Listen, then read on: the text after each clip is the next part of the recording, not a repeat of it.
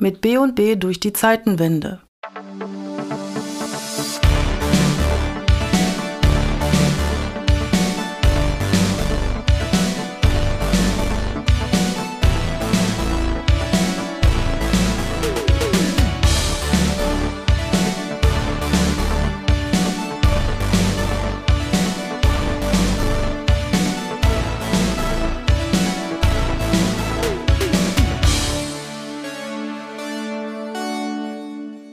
1980.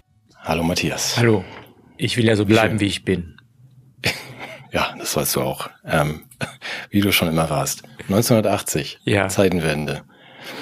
Ähm, ich weiß nicht, wie es dir geht, wenn ich kurz, bevor wir jetzt über 1980 sprechen, darüber sprechen. Ich, ich versuche dann immer mir vorzustellen, wie, so, wie, ich, wie ich das bei meinem eigenen Vater empfinden würde, wenn der mir was aus der Zeit erzählen würde, als er 16 war. Denn so alt war ich 1980.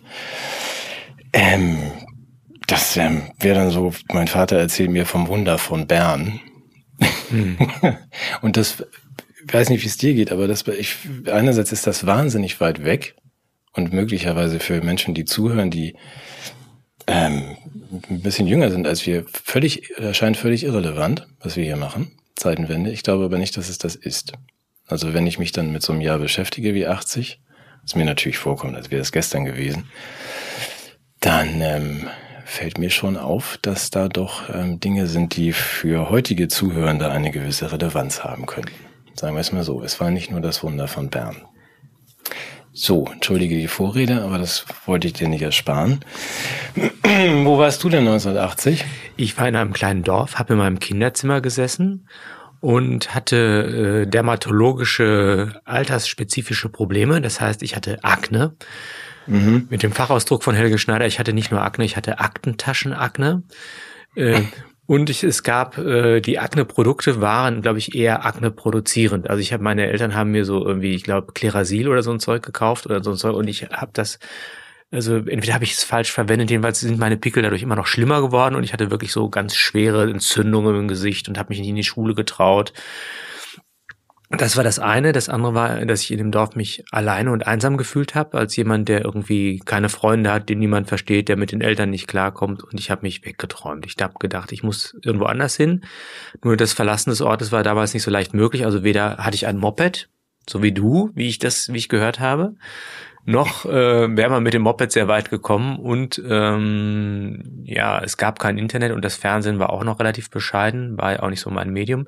Und so blieb mir das Radio. Ich habe viel Radio gehört, ich habe mit Kopfhörern unterm Sofa gelegen und habe dann irgendwie Chartshows gehört damals und äh, auch äh, experimentelle Musik und ja, habe mich fern weggeträumt. Und das was auch interessant war, was mich ein bisschen erschrocken hat, ich habe ja einen dystopischen Roman begonnen, der mit der Umerziehung der Menschheit begann, mit einer Gruppe von Jugendlichen, die auf einem Raumschiff von ihren Eltern getrennt den, den Nukleus einer neuen Gesellschaft bilden sollten. Da frage ich mich auch, wie das sich in meine Seele gespült hat. Das war was? Was? Weißt du den Titel noch? Nee, weiß ich nicht. Ich habe ich hab den also. ist ja nicht fertig geworden. Ich habe ich habe es geschrieben. Also Ach so, ich dachte, du hast gelesen. Nee, ich habe es geschrieben. geschrieben. Ich habe Science mit 14. mit 14, ja. Mm. Ja, das war also also im Grunde habe ich, habe ich mir natürlich sozusagen meine eigene Wiedergeburt gewünscht in einem Medium, in dem ich mehr verstanden bin, weil ich mich in der alten Welt nicht wohlfühlte, habe ich eigentlich so den, den Klaus Schwab gemacht und gemacht ja, so auf, ja, wir machen den Great Reset und die Menschen werden irgendwie alle anders und besser. Also hat mich aber auch erschrocken, so dieser sozialtechnologische Zugriff auf den Menschen durch psychologische Maßnahmen, Gruppenexperimente und so. Das war schon bei mir in der Provinz angekommen. Ich glaube, ich weiß jetzt, warum ich so gerne Zeitenwende mache. Immer wenn ich denke, ich hatte eine schwere Kindheit, dann muss ich nur mit dir reden und dann bin ich völlig versöhnt mit meiner eigenen Geschichte. Nein. Ja, die war nicht, die war schwer, aber die war gut. Also ich glaube, dass ich äh, unter anderen Umständen nicht der wäre, der ich bin, aber ja, so gesehen sind wir natürlich alle froh und dankbar, dass es so schwierig war für dich ähm, dann in der Zeit, aber das klingt nicht so richtig ähm, prickelnd. Wieso konnte man denn damit nirgendwo hin von, von dir aus? Wie jetzt? Ja, wo bist du denn groß geworden? In Sibirien? Also wenn du sagst, man hätte auch mit dem Moped nirgendwo hin. Ja, da hätte man, hätte man in einen, in einen Ort fahren können, der genauso provinziell ist wie der. Also das einzige, also einzige Hobby, was ich hatte, äh, ich weiß nicht, ob ich es schon mal offenbart habe, war ja die Jagdhornbläserei, weil das das Einzige war, was da, ich habe auch das Bläserhutabzeichen gemacht tatsächlich, habe ich glaube ich auch schon mal in der Sendung erzählt und habe mich dann ab und zu jeden Freitag mit den Jugendlichen des Dorfes in einer Jägerhütte getroffen und habe Tiere totgeblasen. Das war Mhm. Aber nicht wirklich. sautot. Doch. Ja, nee, die waren ja schon alle tot. Also man, man, man macht das nur, wenn die tot sind. Also man verabschiedet die ja sozusagen aus dem Leben mit dem entsprechenden Signal. Dann werden die werden ja zur Strecke gebracht. Also, okay. ja. Und wobei ich das eher so theoretisch gemacht habe. Ich hab, war nie bei einer Jagd dabei oder so. Als Pazifist war das ja damals nicht so meins. Also ihr habt, ihr habt die nicht dann mit diesen Instrumenten tot gespielt, weil ihr so schlecht ist. Nein, das nicht. Nein, natürlich nicht. Gut hätte sein können. Aber das Bläserhutabzeichen, das ist heute noch in meinem Büro neben dem Seepferdchen und dem Füllerführerschein eine der wichtigsten Zertifikate, die ich je in meinem Leben erworben habe. Ja. War auch ich sehr schwer, dran aber auch sehr gezittert. War eine der schwersten Prüfungen, die ich je hatte. Du, du weißt, das, äh, darf ich dich daran erinnern, dass du auch einen Doktortitel hast, aber das war vergleichsweise das war vergleichsweise leicht, ja. Seepferdchen? Ah nee, das hieß damals Seepferdchen war schwierig. Ja, also Ja. ich war ein, immer ein sehr ängstlicher Schwimmer und das Witzige war auch, ich musste den Freischwimmer machen. Ah ja, das, vielleicht war das, ich, wir tun jetzt mal so, als wäre das 1980 gewesen. Und meine Ja, Mutter war glücklicherweise Schwimmlehrerin und wir mussten irgendwie zum Schwimmunterricht sollten wir alle auch den Fahrtenschwimmer schon haben. Und ich hatte halt Angst vom, vom Meterbrett zu springen und äh, ich habe dann meinen Fahrtenschwimmerausweis, also im, im in dem Streckenschwimmen und dem Tauchen ohne weiteres geschafft, habe dann aber das Springen in einem Becken machen müssen, wo es kein Drei-Meter-Brett gab. Ja, daraufhin habe ich, hat meine Mutter dann, die das abgenommen hat, gesagt, dann springst du halt dreimal vom Einer.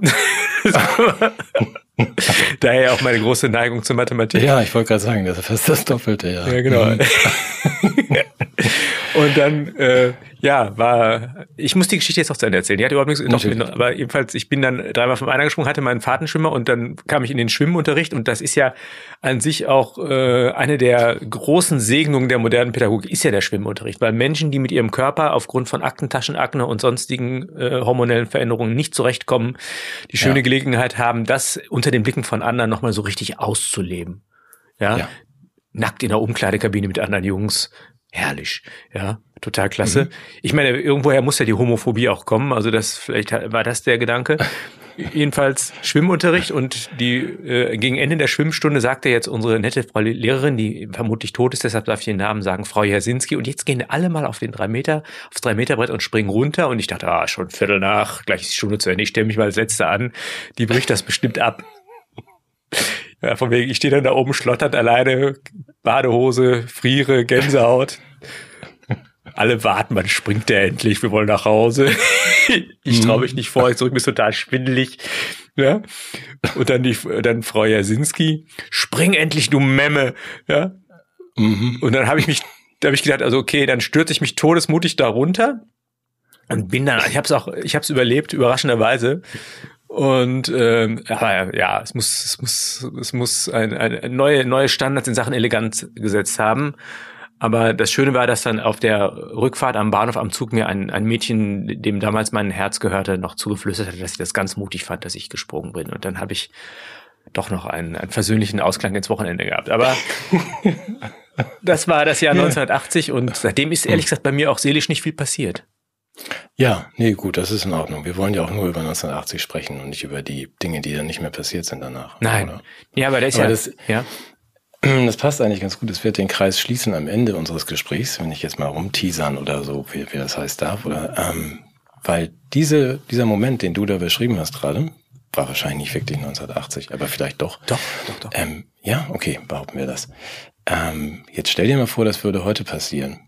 Das ähm, kann man ja mal die nächsten 30 Minuten drüber nachdenken im, in unserem zweiten Kopf. Also wenn man jetzt nicht sagt, das war ja früher anders. Hm. Früher war es doch so, da konnte dir dann noch deine, deine Herzflamme was Freundliches sagen oder sowas, was ja auch besonders toll ist. Aber es wurde ja zumindest nicht in alle sozialen Netze übertragen. Nein, bedauerlicherweise, sonst hätten wir es jetzt einspielen können. Ne? Ja, auch, auch das, aber ob das jetzt so für den 14-jährigen Matthias Ein Trost ich, gewesen wäre. war es besser so. Ja, auf jeden Fall. Ja, klar. Also das heißt, die, die, die, wir hatten die, das große Glück, ich habe gerade mit meiner Tochter nochmal drüber gesprochen, auch über diese Erlebnisse. Und sie meinte, ihr wurdet halt auf euch selbst zurückgeworfen. Ihr konntet euch selber nicht entgehen, indem ihr euch in soziale Netzwerke und Ablenkungen geflüchtet habt. Und vielleicht ist das gar nicht verkehrt. Also diese, diese Härte der, der Jugend, wenn die zumindest auf einen Moment von Muße und Selbstbegegnung trifft, das muss nicht verkehrt sein. Jetzt haben wir das Fazit vorweggenommen, aber das Ach so. macht ja nichts. Das können wir ja nachher nochmal machen. Soll Ja. mal. Guck mal hier, das muss ich dir mal kurz zeigen. Mir guckt ja keiner zu. Ne? Hier, damit hättest du nämlich dann auch nach, ähm, nach Sibirien fahren können. Kannst du das sehen? So eine hattest du? Ja, toll, ne? 3 PS. Wahnsinn.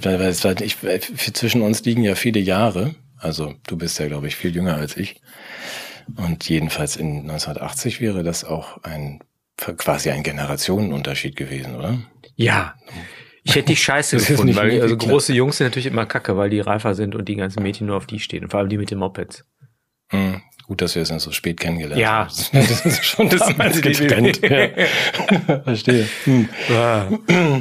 Gut, versuchen wir uns mal in Relevanz. Magst du, also auch wenn uns das gar nicht interessiert hat damals, mir ist beim äh, in 1980 hineinblättern, muss ich aber machen. Wir werfen uns eine Zahl zu und sagen, wir machen 1980 und dann denke ich, da war doch nix. Eben, das, das würde ich auch gerne nochmal sagen. Also wir, ich habe das auch vom Gefühl her entschieden und das Jahr ist ja eine Goldgrube. Mhm. Ja. Ja, es ist vor, naja, deswegen, weiß nicht, wie es dir ging, aber so beim Draufgucken dachte ich im ersten Moment, ich bin ja gar nicht in 1980. So bei den ersten Schlagzeilen. Wenn es mal nicht irgendwie schon wieder einsteigt in den Kleinkram, sondern so politisch und da steht dann oben drüber, habe ich gedacht, äh, das ist nicht 1980. Ich habe die falsche Seite aufgeschlagen, weil der Russe startet einen Großangriff in ein Nachbarland nach schon etwas länger dauerndem Krieg und ähm, das ähm, Israel wird ähm, bombardiert und schlägt zurück im Westjordanland. Ähm, bis auf das, äh, den Namen des Nachbarlandes kam mir das jetzt relativ bekannt vor, so aus, aus, aus heutiger Sicht. Klammer auf, falls das jemand in vielen Jahren guckte. Heute ist 2023. Und dann gab es auch noch ein bisschen so Stress zwischen den USA und dem Iran mit einer kleinen Vorgeschichte. Und hatte ich so das Gefühl. Deutschland hat sich tatsächlich. sehr um Asylpolitik auch gekümmert, wenn man mal so das durchgeht. Also es waren dauernd irgendwelche Diskussionen um äh, über die Zuwanderung und be, be, äh, die Finanzen, die aufgewendet werden und die Limitierung des Asylrechts. Also auch da hat man das Gefühl, da ist nicht viel Zeit passiert. Ja, aber es ist auch, ist auch schon ein bisschen merkwürdig. Wie gesagt, wie du zu Recht sagst, wir haben es ja einfach so ausgewürfelt und gesagt, 1980, ja, lass mal gucken. Ähm, mich erstaunt das. Was heißt denn das? Es ist gar nichts passiert oder es passiert immer dasselbe und alles ist wie immer? Nietzsche, die ewige Wiederkehr des, des Gleichen. Ja, das ist, es gibt immer nur ein paar Themen und die werden variiert. Ich meine, überleg mal, selbst ein Hanseat war Bundeskanzler. Mhm. Stimmt, doch, das war doch der, der Schmidt. Der Helmut Der Schmidt andere Schnauze, Lotse. der Mann mit der Lotsenmütze. Und äh, First Lady war ja Hans-Dietrich Genscher. Ja, so wird das also jetzt der. Zumindest im Westen. Im Osten war, glaube ich, wenn- Erich Honecker First Lady und Margot Ja. hat regiert, ne? Richtig, so. Und im, hier war es aber so für die Jüngeren, die vielleicht zuhören, also Hans-Dietrich Genscher war dann sozusagen der Patrick Lindner, Lindner der damaligen Zeit. Nee, der heißt Christian, ne? Ja. Florian. Florian Lindner, FDP. Ja. Ja, PDF. 2,5 Prozent Partei, ja. Und was man damals auch tragen musste, war natürlich der gelbe Pullover mit V-Ausschnitt von Hans-Dietrich Genscher. Ja. Ein Klassiker. Ja. Sollten wir auch in den Shop nehmen. Hatte er dazu auch noch blaue ähm, Sakkos an? Ich weiß das gar nicht. In Das weiß ich- das weiß ich jetzt wiederum gar ja, nicht. Das wäre ja so passend, ne? Ja. Wählt mich, ich bin ein Kanarienvogel. Ja. Gut, aber trotzdem, also wenn wir sagen, es war alles gleich, auf, manchmal habe ich die Hoffnung, dass Menschen zuhören, die, die jünger sind als wir. Und ähm, wenn man, denn wenn man sich in dieser Zeit bewegt und sagen wir heute irgendwie, weiß ich nicht, 20, 25, 30 ist, dann hat man das möglicherweise nicht auf dem Schirm. Und ich finde es fast beruhigend, um das Fazit mal vorwegzunehmen, dass man sagt, die, die, die diese Dinge wiederholen sich. Die Es Welt ist, immer scheiße. ja, es gab diesen Konflikt zwischen Israel und den Nachbarn schon immer. Ähm, es gibt auch, äh, gab immer den Konflikt der Amerikaner mit den Russen und Stellvertreterkriegen. Also möglicherweise dient es sogar zur Beruhigung und nicht zur Beunruhigung. Dass man, das ist jetzt nicht alles so. neu, was wir hier gerade erleben. Ah, Ich habe nur gedacht, auch beim Durchgehen, woran ich mich nicht erinnern kann in der Zeit war, dass irgendjemand versucht hat, einen Keil zwischen mich und meine Eltern zu treiben, wer jetzt schuld ist daran, dass wir demnächst alle verglühen oder dass irgendwelche Naturkatastrophen passieren. Das scheint mir ein Unterschied zu sein. Mhm. Weil die gab es damals auch. Wusste ich zwar nicht, aber habe ich jetzt mal so nachgelesen. Mhm. Ernsthaft? Es gab damals schon, äh, okay. Ja, da hießen die aber auch Naturkatastrophen. Ja, da Also hattest da du ja auch mit deinem Moped noch gar nicht losgelegt. Ist ja klar, dass, Genau. dass die, die, die, die Klimakatastrophe erst nachdem du als CO2-Umweltsau unterwegs warst, losging. Ja, stimmt. Ich Hätte man- zum ersten Mal an die, an die Ostsee gefahren. Da hat das nämlich angefangen mit dieser ganzen CO2-Katastrophe. Hast recht. Ich war das. Aber Was du damit sagen willst, es gab äh, Frieden im Inneren. Die Menschen haben mehr hingenommen im Hinblick auf Meinungspluralität, Unterschiedlichkeit.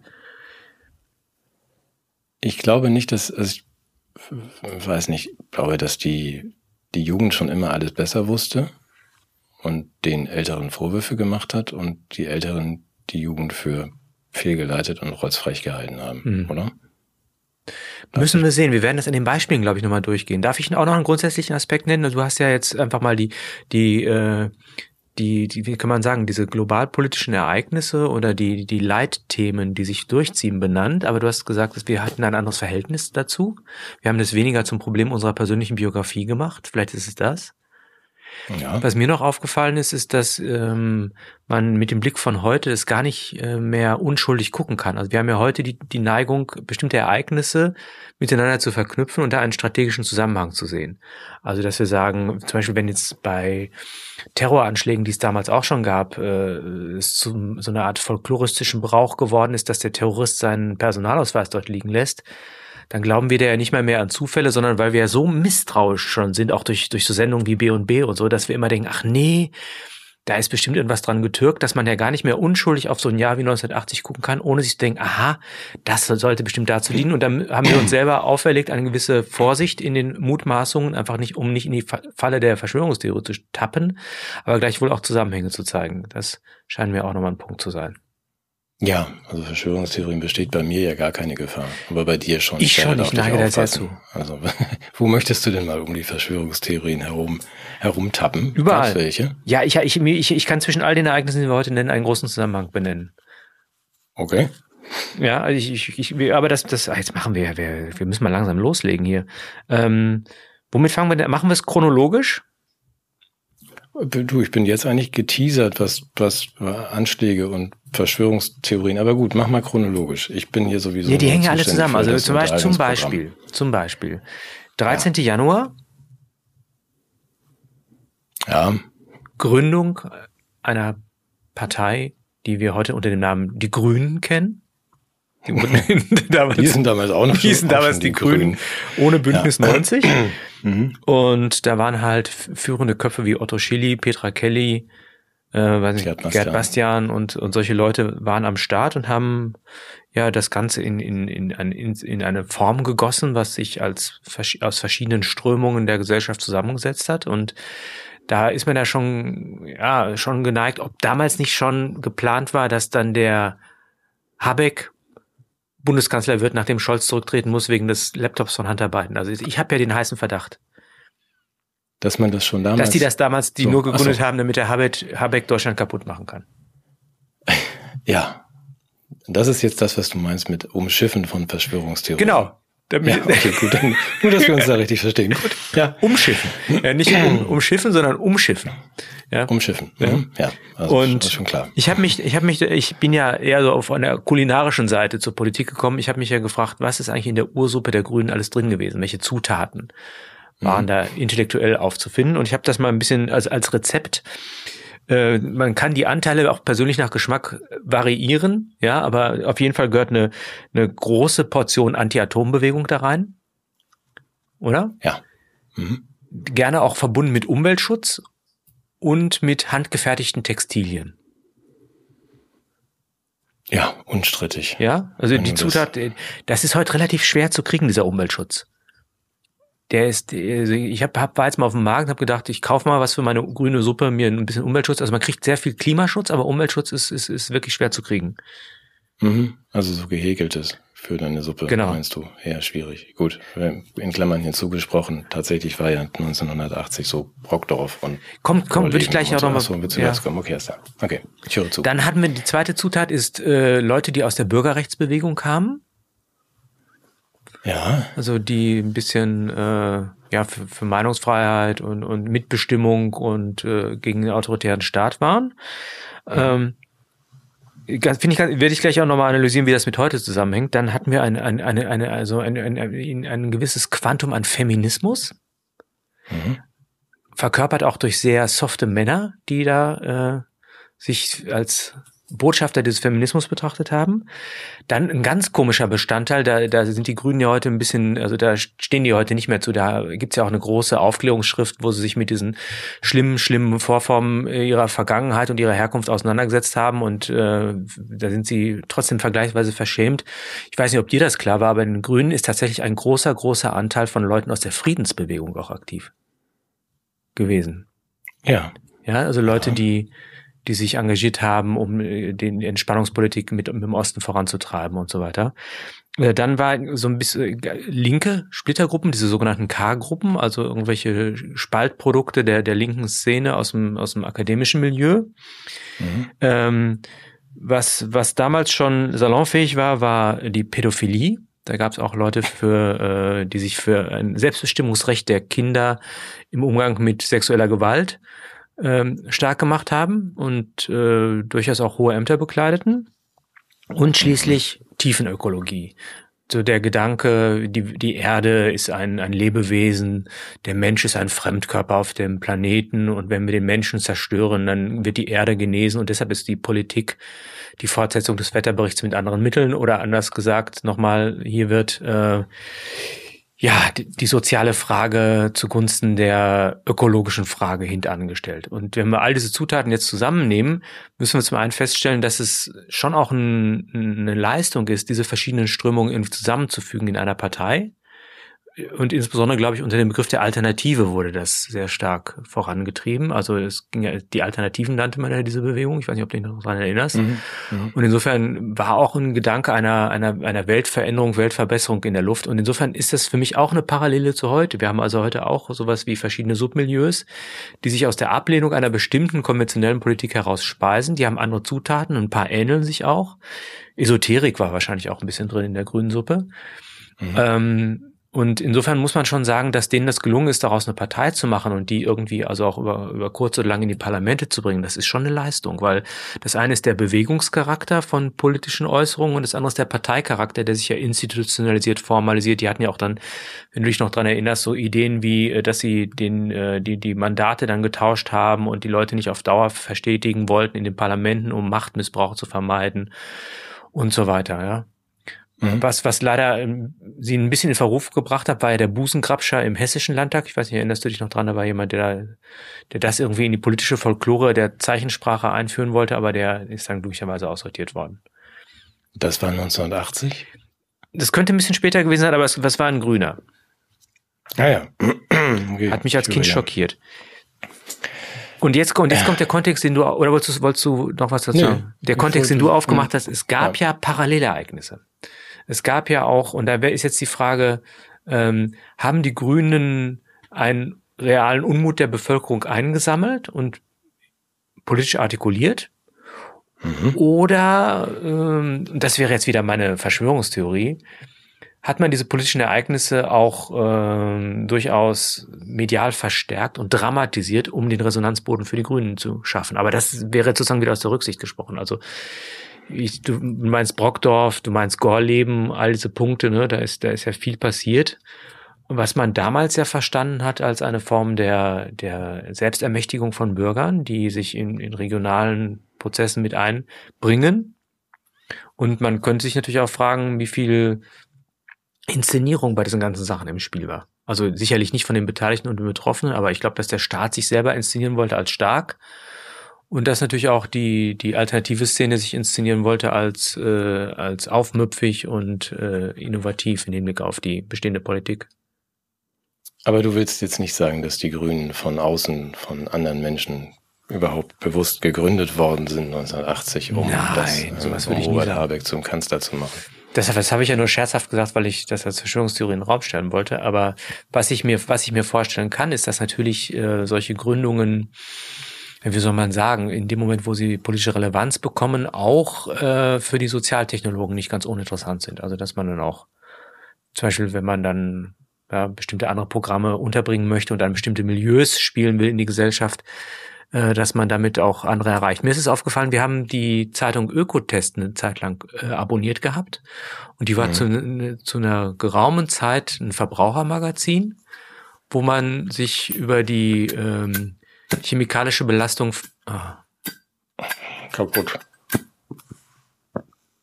Entschuldigung. Nein, ja, aber wo man zum Beispiel gucken konnte, wie ist jetzt die Belastung. chemikalische Belastung, Belastung von Zigaretten oder was ist sozusagen mhm. die Emission von einem Feuerzeug und so. Und das war eigentlich ein Verbrauchermagazin, wo man einfach guckt, wenn man Babys hat, will man, dass das Kind über ein Holzspielzeug äh, lutscht, das vorher mit Pentachlorphenol und Acetylenphtalaten.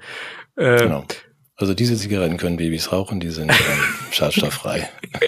ja, Atmen Sie alles davon bisschen, ein, das rettet Ihnen das Leben, genau, ja. Und keine Zusatzstoffe. Und dann plötzlich merkten wir, dass ich, dass wir das nicht mehr so gerne gelesen haben, weil offensichtlich inzwischen andere Botschaften eingesickert waren in dieses, in dieses Magazin. Also, dass ich dann gemerkt habe, es waren neoliberale Selbstermächtigungsbotschaften, äh, hedonistischere Geschichten. Das heißt, man merkte so eine Art Milieuwandel an den redaktionellen Bestandteilen dieser Zeitung mhm. wo man das Gefühl hatte, dass so dieses, äh, dieses äh, etwas äh, nach äh, Weizenmehl riechende Bioladen-Image äh, der, der Improvisation einer Professionalisierung und auch einer indoktrinären Standardrichtung mehr entsprochen hat.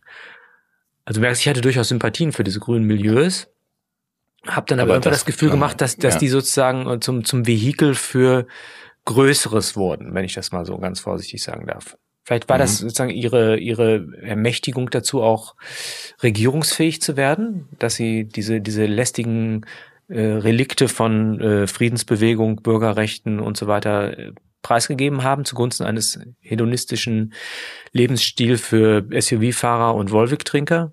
Ich weiß es nicht. Jetzt bist du ein bisschen über 1980 hinausgegangen. Ja, aber wir müssen ja, du hast ja gefragt, wie die Entwicklung ja, ja, gegangen ist. Und ich würde schon sagen, dass äh, dass es was wie eine, ein Wachstum von, von politischen Ereignissen gibt. Und dass es natürlich ein Interesse der Macht gibt, diese Ereignisse zu kanalisieren und zu instrumentalisieren. Ja, aber wenn ich das, wenn wir den Gedanken noch behalten kurz, ähm, die Position, wir wollen keine Atomkraft, das haben die Grünen ja dann über 40 Jahre auch durchgehalten, um es am Ende auch zur Vollendung zu bringen, oder? In der Position. Ich versuche nur gerade das abzugleichen, also wie damals denn. Die waren sich, die los, sind sich treu, ja, okay, einverstanden, ja. Äh, loswerden mussten sie natürlich, da hast du völlig recht, die hatte ich vergessen, die ähm, Friedensbewegten, die damals, ich erinnere mich gut, war dann mit Lichterketten und Ostermärsche. So ja, ja, und so mit Kerzen hochhalten und für den Frieden. Ja, die waren auch ein bisschen peinlich. Mit denen kannst ja, es war damals aber ganz generell ein bisschen peinlich in Deutschland. Das war ja noch nicht irgendwie eine Position nur von den Grünen, dass man versuchte, so nach Osten sich freundlich zu benehmen und ganz generell den Frieden in die Welt zu tragen. Ja, oh, gut, dass dieses Kapitel endlich hinter uns liegt, oder? Ja, das. Ähm, mein ja. Gott. Gut. Ja, wir wollten weiter durchgehen. Ne? Äh, den Feminismus haben sie ersetzt durch den Genderismus. Mhm. Das ist so ein bisschen wie Umweltschutz egal ist, wenn es um Klima geht, ist so sind Frauen egal, wenn es um Gender geht. Ne? Mhm. Dann haben sie, ja, das mit der Pädophilie, da weiß man nicht so recht. Ist vielleicht auch nicht mehr ihr Alleinstellungsmerkmal, kann man vielleicht. Ja, machen wir so weiter. Du machst hier die Geschichte der Grünen von 1980 bis 2023. Du hast gefragt, du wolltest wissen, was daraus geworden ist. Ja, nee, ich habe gefragt, was die Parallelen sind. So. Aber mach mal ruhig weiter, das passt schon. Also jetzt musst du ja deine Liste zumindest abarbeiten. Was haben wir denn noch gehabt in der Suppe? Mit der ja, Bürgerrechte waren da noch drin. Ja, nee, gut, Hat das haben auch wir ein bisschen auch. Ja, aus dem Markenkern entfernt. Ne? Ähm, also eine gewisse Neigung zum Linken hat man schon noch, glaube ich, oder? Aber eher nicht im Hinblick auf die soziale Frage, sondern im Hinblick auf die sozialtechnologische Steuerung und den massiven Zugriff auf das Vergangene. Ja, das wäre, wäre jetzt eine ganz andere Diskussion, die wir führen müssten. Was heißt denn links? Ja, also ja, ja. das ähm, okay. heißt Lass uns gut sein. Ja, das, das machen wir ein andermal, ja. Mhm. Und ja. man trägt auch jetzt, also das, aber das ist schon seit Joschka Fischer keine Wollpullover mehr, sondern Anzüge. Kaschmir-Kanzler mhm. und so, du erinnerst dich. Mhm. Mhm. Naja, gut, aber das ist jetzt nochmal, das ist die Zeit von 80 bis heute. Da hat man ja auch viel dazugelernt. Man ist erwachsen geworden als Partei. Man hat mhm. die ganzen nutzlosen jugendlichen Dinge über Bord geworfen. Also Frieden und soziale Gerechtigkeit. Bürgerrechte. Quatsch. Ja, Bürgerrechte ist alles Unsinn. wenn man dann Anzüge trägt und anfängt, völkerrechtswidrig ähm, andere Länder zu bombardieren, dann muss man ja, gut, das kommt jetzt nicht hierher. Nein. ist auch ein bisschen unfair, kann man denen ja nicht vorwerfen. Nein, sowieso. Wir nee. werfen niemandem was vor. Gar nicht. Ja, okay. Habe ich mich jetzt vergaloppiert? Ja, aber das macht nichts. Gut. Ich habe dir gerne zu, ja, immer gerne. Ja. Das ist ja, wenn du mit deinem Jagdhorn auf dem Pferdchen, dann darfst du dich auch mal vergaloppieren. Nein, das ist ja wichtig. Es ist ja auch wichtig, dass Es hat ja auch keinen Sinn, die, das in der Zeit zu belassen. Man muss das ja als, genau, ne? Ja, ja, wir haben ja auch, wenn wir schon die Geburtsstunde der Grünen nun mal haben, und das ist 1980, dann müssen wir ja diesen Ausflug auch machen dürfen. Mhm. Wie hast du das denn erlebt mit den Grünen damals? Ähm, hat mich ja gar nicht interessiert. Also wir waren, glaube ich, äh, ihr vielleicht nicht, du warst ja aus 14, weil wir waren hm, nicht so für Atomkraft an unserem Parker, da mhm. passt ein Button hin. Mhm. Ähm, und hatten ansonsten gar nichts dagegen, dass es eine Partei gibt, die ähm, ein bisschen auf die Umwelt, Umwelt schauen mag, gegen die etablierten Schlipsträger, die wir ja sowieso nicht mochten. Genau. Also für mich war das eine, eine Jugendbewegung mit ähm, schon etwas älteren Jugendlichen mit jung gebliebenen Greisen, ja. Hm? Naja, das ist der Herr Bastian vielleicht, aber Petra Kelly war ja einfach so, dass man auch sagte. Und es, es gab da schon von Anfang an vieles, was mir Finde nicht ich ja hart, dass hat. die dann aus dieser, aus ihrer Familie ausgestiegen ist, um sich der Politik zu widmen. Ich meine, sie hatte alle Türen standen ja offen für die Musikkarriere, ne, damals bei der Kelly Family. Und dann hat sie gesagt, nein, hm, ja. ich mache Politik. Ja, ich wusste, ich wusste, dass du sowas machst. Ja, genau. Ja. Gut, wollen wir direkt über die Charts sprechen? Nein, also ja. wir wollen jetzt noch bei den Grünen bleiben. Nein, du wolltest das Jahr ja durchgehen. Genau, ja, genau. Und dann mal los. Ja, dann, dann habe ich ein anderes Ereignis, was mir persönlich ja mein, mein innerer, ja, früher hätte man gesagt, Reichsparteitag ist, aber natürlich ist man damit heute zu Recht, zu Recht vorsichtiger.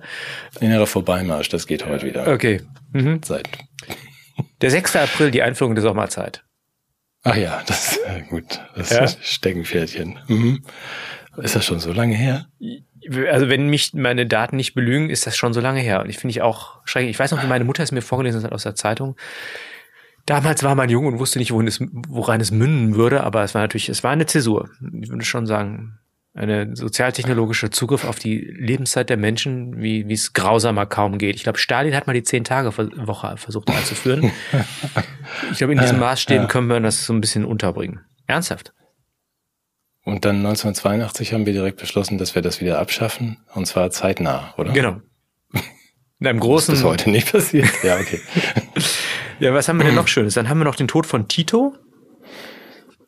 Den hätte ich jetzt weder damals noch heute so richtig auf der Kette gehabt. Ja, der, der ja. finde ich insofern wichtig, weil er, der als Integrationsfigur ja diese, diesen Vielvölkerstaat Jugoslawien, der irgendwie zusammengehalten hat. Und das war ja, glaube ich, war das nicht der Kommunismus mit menschlichem Antlitz auch, glaube ich, in Jugoslawien? Ich weiß nicht, jedenfalls war das so, war das doch irgendwie da, wo der Kommunismus sexy und lustig war.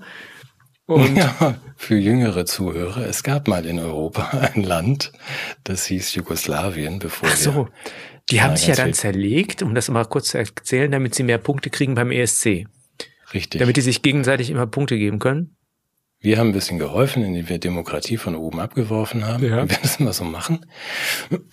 Und aber zu Zeiten des ähm, Jugoslawien, des Vielvölkerstaates, so ungefähr wie die Bundesrepublik, ähm, ja, da war der Chef des Landes und zwar diktatorisch, ne? nicht demokratisch gewählt oder war Tito ein. Genau, aber er, er war zumindest laut seiner eigenen Propaganda sehr beliebt beim Volk. so wie hier. Und ja. galt so als die Integrationsfigur, die den Laden so ein bisschen zusammengehalten hat in seinem eigenen Körper, glaube ich. Also er war so ein mhm. Sinnbild dieses Staates und mit seinem Tod. Ich weiß noch, wie ich dann irgendwann mal Jugoslawien besucht habe und da stand auf jedem Berg so mit weißer Farbe Mismo Tito. Also wir sind Tito und das war natürlich eine Beschwörung, weil der war, wenn der tot ist, dann kann man das ja nicht mehr sein. Und natürlich zerbrach dann dieses Land auch absehbar. Also das ist ja diese Balkanisierung, die ja vor allem vom Balkan herkamen. Und wir kannten Jugoslawien ja vor allem von der, aus der Gastronomie, weil wir, wenn wir nicht zum Chinesen gingen und wir gingen nicht zum Chinesen, sind wir natürlich zum Jugoslawen gegangen, haben dort Juvec-Reis und Cevapcici gegessen. Mhm. Das war damals die Küche der großen weiten Welt. Ja. Und da hat das, hat das Land auch viel richtig gemacht, weil ich glaube, sowas wie, wie Marketing über Essen ist gar nicht so verkehrt. Finde ich jedenfalls irgendwie ja. sympathischer als Marketing über Bomben zum Beispiel. Aber das ist ja schon wieder eine Parallele, wenn du sagst, damals wurde der Vielvölkerstaat Jugoslawien zusammengehalten von Marschall Tito. Ähm, das stand auf jedem, das ist ja wie bei uns mit Steinmeier, der hält ja auch den Vielvölkerstaat zusammen. Ich sehe dann immer so auf dem Hunsrück siehst du Hügel, wo ich stehe. Also, ja, stimmt. stimmt, aber das ist, um Gottes Willen, die ist hier nicht auszumalen, was passiert, wenn der Steinmeier mal nein, schwächeln sollte. Ja nein, nein, der wird ja nie. Der hatte den Leibarzt ja, von Brezhnev. Ah, tatsächlich. Ja, ja. Brezhnev war ja damals der Bundeskanzler von, von Russland. Ja. Und wie das so ist, diese Bundeskanzler, die neigen ja immer auch zur Selbstinszenierung in großen Sportereignissen. Mhm. Oder Kriegen. Das sind ja so zwei Betätigungsfelder für Politiker. Eigentlich Kriege führen oder Sportereignisse nutzen zur Selbstdarstellung. Und Brezhnev hatte sozusagen eine unglückliche Idee, beides miteinander zu verknüpfen, nämlich den Einmarsch in Afghanistan und Olympiade in Moskau. Ja, das stimmt. Das ist wahr. Das haben auch für Jüngere, vielleicht die Älteren erinnern sich vielleicht auch schon gar nicht mehr. Es war dann, wie du sagst, ein bisschen viel des Guten. Also, genau. Und da haben der, der Westen, ja, mit moralisch reiner Weste hat natürlich knallhart äh, äh, reagiert und mhm. hat diese Spiele boykottiert. Es gab auch eine, äh, ja, eine Fraktion, die nicht teilnehmen konnte, nicht aufgrund des Boykotts, die wurde ausgeschlossen. Weißt du noch wer? Wer nicht teilnehmen durfte? Mm, nein. du weißt es doch, du willst nur, dass ich es sage. Ja, ich will, dass du es sagst. Das, ja, ja. Die Wehrsportgruppe Hoffmann. Ja, die durfte die haben das nicht. Die haben das nicht boykottiert. Sondern die wurden ausgeschlossen. Die wurden boykottiert. Die wurden boykottiert. Ja. Gut. Was wir auch Kreis, gut finden. Ja, dann hast du den Kreis geschlossen zu den Attentaten, die du vorhin ansprechen wolltest und musst wieder dem, dem jüngeren Zuhörenden und vielleicht auch vergesslichen Älteren wie mir nochmal erklären. Die Wehrsportgruppe Hoffmann das war gar keine, keine Olympia. War gar keine Sportgruppe, sondern eine hm, rechtsradikale ähm, Terrorvereinigung, die ja tatsächlich dann aber auf dem Oktoberfest in München, das müsste dann im Herbst gewesen sein, ähm, eine Bombe gezündet haben, einen Bombenanschlag. Ja, zumindest hat man die Ermittlungen in diese Nähe gerückt. Es gibt einen großartigen Roman von Wolfgang Schorlau, der ein, ein paar Ungereimtheiten äh, in dem offiziellen Bericht äh, thematisiert und auch einen Zusammenhang zur NATO-Geheimarmee Gladio herstellt und sagt, möglicherweise ist das eine doch äh, ein doch äh, etwas anders zu deutendes Ereignis in der bundesdeutschen Nachkriegsgeschichte, wenn äh, auf dem Oktoberfest Menschen sterben und äh, man Spuren findet, die in Milieus gehen, die tatsächlich nicht ganz unbedenklich sind. Also es ist, äh, ich will ja niemand entschuldigen und ist auch keine Gegenthese formulieren, aber ich möchte einfach nur darauf hinweisen, dass man das kritischer sehen kann. Und eben parallel gab es oder eben auch im selben Jahr den Terroranschlag auf dem Bahnhof in Bologna mit 85 Toten. Und auch da gibt es offensichtlich Zusammenhänge. Ich will das gar nicht vertiefen, sondern nur nochmal äh, darauf hinweisen, dass man da mal hinschauen kann. Dummerweise weiß ich jetzt nicht, wie das Buch von Schorlau heißt, aber das sind diese Dengler-Romane. Ich glaube, einer, der dritte oder vierte da wäre das wird das behandelt? Das können wir wahrscheinlich herausfinden und unter dieses, unter dieses Video setzen, aber jetzt bist du ja mitten im Verschwörungssumpf. Also Nein. Also Schorlau, Schorlau irgendwie ist ja nun, na gut. Also der, der hat das gesagt. Ich habe das nur bei ich, dem gelesen. Ich, ich, ich, ich glaube da nix, ich glaube da nichts von und ich finde es auch gut, dass die Wehrsportgruppe Hoffmann keine Olympiamedaille im Marathon oder im, im Gehen oder so gewinnen durfte. Ja, das waren eher Sportschützen. Ach so, ach so. Aber trotzdem, das also ich aus meiner bescheidenen äh, Sicht, ich glaube, ich habe es damals mitbekommen, obwohl ich was anderes zu tun hatte mit 16. Zumindest dieses ähm, Attentat, aber wenn ich mich jetzt so richtig zurückerinnere, das hatte ich überhaupt nicht auf dem Schirm. Ich dachte, das sollte nur dazu dienen, dem bayerischen Kanzlerkandidaten ins Amt zu verhelfen. Wegen der, aber gut, vielleicht ist das jetzt auch eine Verschwörungstheorie. Nein, das ist keine Verschwörungstheorie, das ist politisches Marketing. Ach so, okay, gut. Ja. Ja, okay. Ja, da sind wir schon beim nächsten Thema, äh, Präsidentschaftswahlen und äh, Terrorereignisse. Auch da gibt's ja Grandioses zu berichten aus den USA. Wir haben ja immer noch die schwelende äh, Thematik im Iran. Mhm. Die jetzt, ja, ja, also da, jetzt da wir sprechen, sind wir vielleicht noch drei Wochen zu früh dran mit einem Konflikt USA-Iran. Im 2023 damals lag der dann schon ein bisschen in der Luft, beziehungsweise hat er schon 79 angefangen. Genau. Mit der Erstürmung der amerikanischen Botschaft in Teheran durch iranische StudentInnen. Was auch immer, StudentInnen, ja. die dann, glaube ich, es waren so um die 50, 60 Botschaftsmitglieder ähm, als Geiseln genommen haben. Ja, darauf wolltest du, glaube ich, hinaus. In einem durchaus bestehenden Kontext, das ist ja häufig so, dass man äh, die Geschichten beginnen kann zu Zeitpunkten und dann die Geschichte immer anders klingt, wenn man den Anfang oder Vorläufe weglässt. Und man, im Grunde muss man bei Adam und Eva anfangen. Aber in dem Fall, mhm. glaube ich, geht es darum, dass da ein Regime-Change im Iran stattgefunden hat, dass es da eine wenn ich mich richtig entsinne, eine, ein, ein Schah gab, der äh, monarchisch geherrscht hat und eine, eine Bürgerbewegung von Leuten, die den aus dem Amt vertrieben hat. Und ich glaube, der Schah war eine dem Westen nicht ganz unangenehme Führungsfigur, weil sie die, den internationalen Ölhandel äh, wohlwollend gestaltet hat. Sehe ich das richtig? Das siehst du alles richtig und nimmst jetzt Bezug auf die Sendung, die wir noch nicht produziert haben, nämlich 1979. Ja, weil ähm, ja, daran erinnern wir nochmal an diese Sendung, die es auch dann irgendwann gibt. Genau. Weil die Vorgeschichte dann zumindest die war, dass man, dass der Iran wollte, dass die Amerikaner den Schah ausliefern. Genau. So, und deshalb, das haben die Amerikaner aber schön gelassen, richtig? Und ich glaube, das war aber die Forderung, die verbunden war mit der, mit der Geiselnahme in Teheran. Ja, und was ja auch war, dass ich, ich kann mich noch dran erinnern, ich war ja, ich war ja großer Fan äh, der äh, islamischen Widerstands, äh, der, der, der, nicht der islamischen, sondern der iranischen Widerstandsbewegung damals. Ich habe das immer im Fernsehen geguckt und darauf gewartet, ja, wann geht denn der Schah endlich und so und so weiter. Und aber die, die, die, die Geiselnahme der Botschaft fand ich scheiße, habe ich damals schon verurteilt. Und es war halt schon auch so, dass dann immer diese, diese Strömung im, im Iran, da gab es eine säkulare Widerstandsbewegung, die gegen den Schah war. Es gab eine äh, ja eine, eine islamische, islamistische und dann gab es irgendwie Ayatollah Khomeini, glaube ich, als Staatsoberhaupt, der dann auch mhm. äh, sozusagen den Gottesstaat, äh, zumindest sagen wir eher so die Trennung von von Kirche und Staat nicht nicht mehr ganz so rigide durchgeführt hat. Und dann waren jedenfalls jetzt Studenten, die da die Botschaftsangehörigen äh, zu Geiseln genommen haben. Einige konnten fliehen. Und mhm. es zog sich über 444 Tage, was für eine ja für eine Weltmacht mit Führungsanspruch wie die USA ja nicht nur ein Zeugnis und Ausdruck von Stärke ist, sondern auch eine kleine Demütigung darstellt. Ja, es hatte auch große Folgen. Also wenn wir uns in die Zeit zurückerinnern, du und ich, ich versuche es mal in Erinnerung zu rufen und zusammenzubekommen. Du kannst es ja für mich auch gerne dann, du kannst mich gerne korrigieren. Also unsere amerikanischen Freunde haben das dann nicht so gemacht, wie Hillary jetzt inzwischen das beschreibt. Ne? Wir kamen, wir, wir sahen und die anderen waren tot.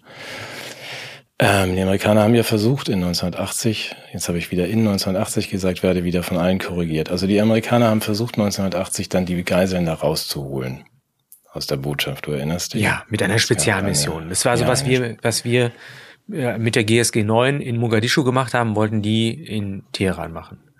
Ja, da gab es dann die Operation Eagle Claw, also Adlerkralle, wo man sich dann, und man muss das erstmal kurz das Desaster vielleicht in drei Sätzen beschreiben. Es ist so, war so Pleiten, Pech und Pannen.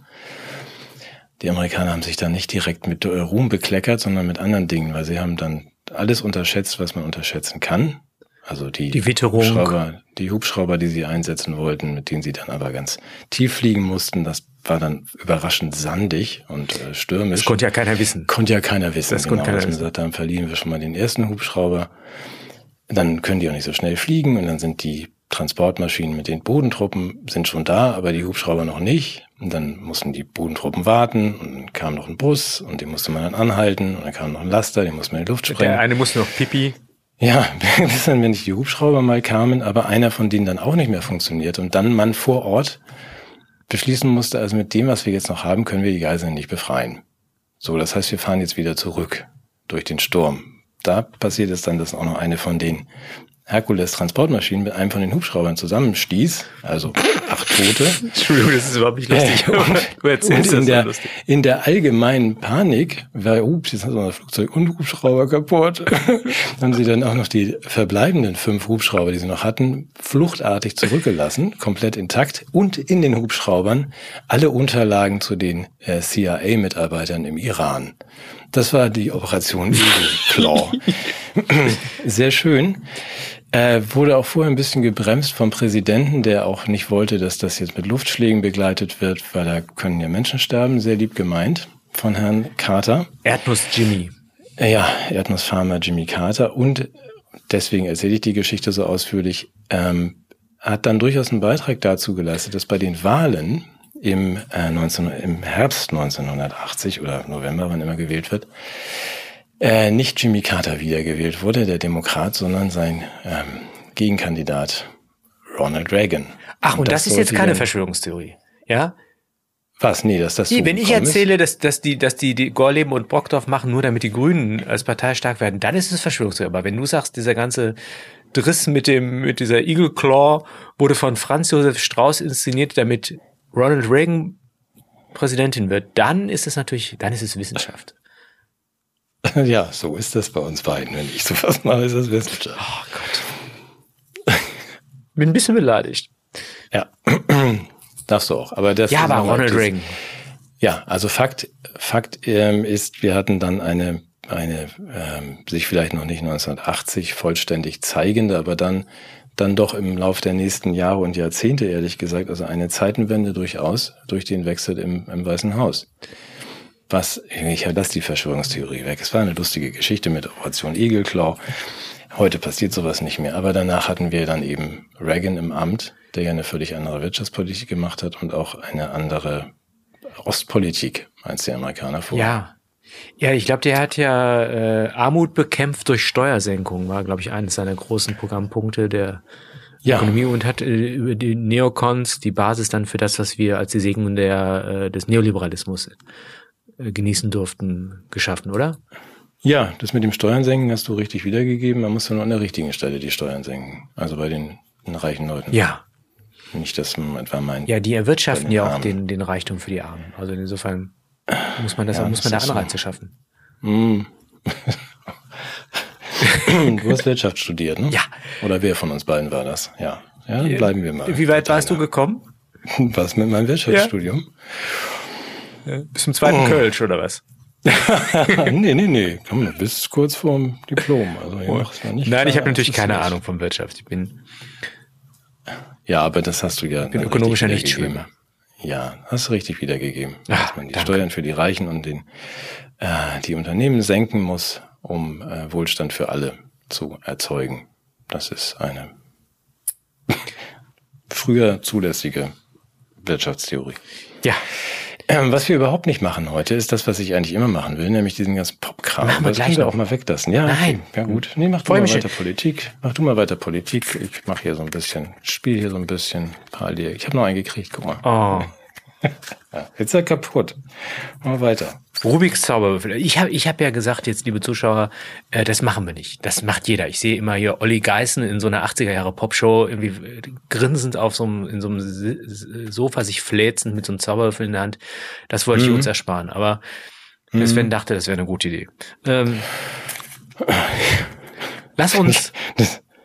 ja. Was denn? Ja. Nee, nee. Konntest du den damals ohne Komplettlösung? Natürlich, klar. Ja, ja, ja klar. Ich das studiert. Oh, okay. Mhm. Ach, das war das. Okay.